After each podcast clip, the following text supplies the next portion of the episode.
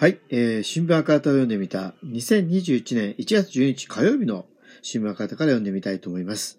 えーと、一面のですね、新型コロナ変異種拡大、全世界を対象に入国停止措置をというですね、市委員長が表明という記事を見たいと思います。日本共産党の市和夫委員長は、11日、北九州市で開かれたオンライン演説会で、政府が11カ国、地域からのビジネス関係者などの入国受け入れを一点、継続する方針を示していることを批判し、日本共産として全世界を対象に速やかに入国停止の措置を取るべきだとして、水際対策の強化を政府に要求することを表明しました。菅義偉首相は8日のテレビ番組で中国、韓国などの11カ国、地域の間で実施しているビジネス関係者の新規入国を緊急事態政権発令中も継続する考えを示しています。習氏は英国で猛威を振るっている新型コロナウイルスの変異種が制御不能となり、ロックダウン、都市封鎖をしても感染が止めなくな止められなくなり、ロンドン市が重大インシデントを宣言するという極めて深刻事態になっている。その時に入国が継続するとあまりにも緊張感を変えた対応だと批判。ごめんなさい。新型コロナウイルスの変異種の流入を止めるために水際対策として直ちに全世界を対象にした入国停止措置を取ることを日本共産党は強く求めると表明しました。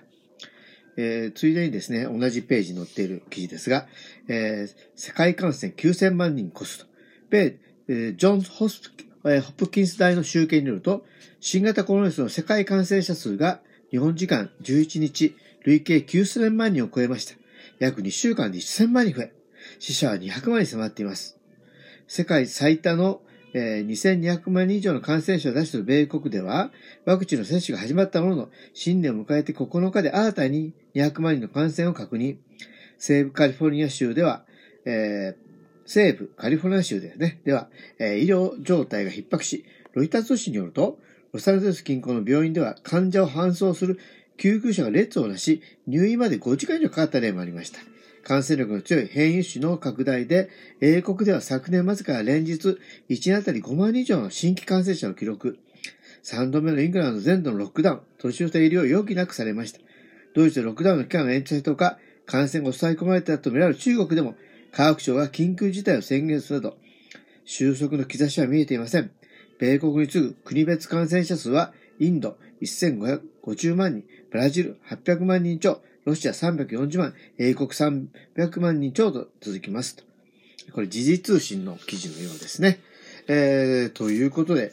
そうですね。まあ、本当にこの C さんが言ってる、まあ、直ちに入国停止。とりあえずそれ入国停止はした方がいいですよね。大体日本の場合、入国させて、2週間ちゃんとね、保護するっていうこともなくて、なんか自分でやってね、みたいな感じなわけですから、これじゃやっぱりダメでね、やっぱりちゃんとやらないのに、あの、とにかく入れちゃうっていうね、仕事だからっていう、なんか仕事だからっていうとなんかもう何でもね、OK みたいな感じ。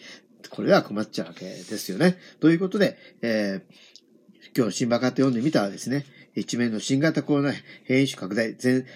全世界を対象に入国停止措置をという新委員長表明という記事を読んでいました。ここまでお聞きいただきありがとうございます。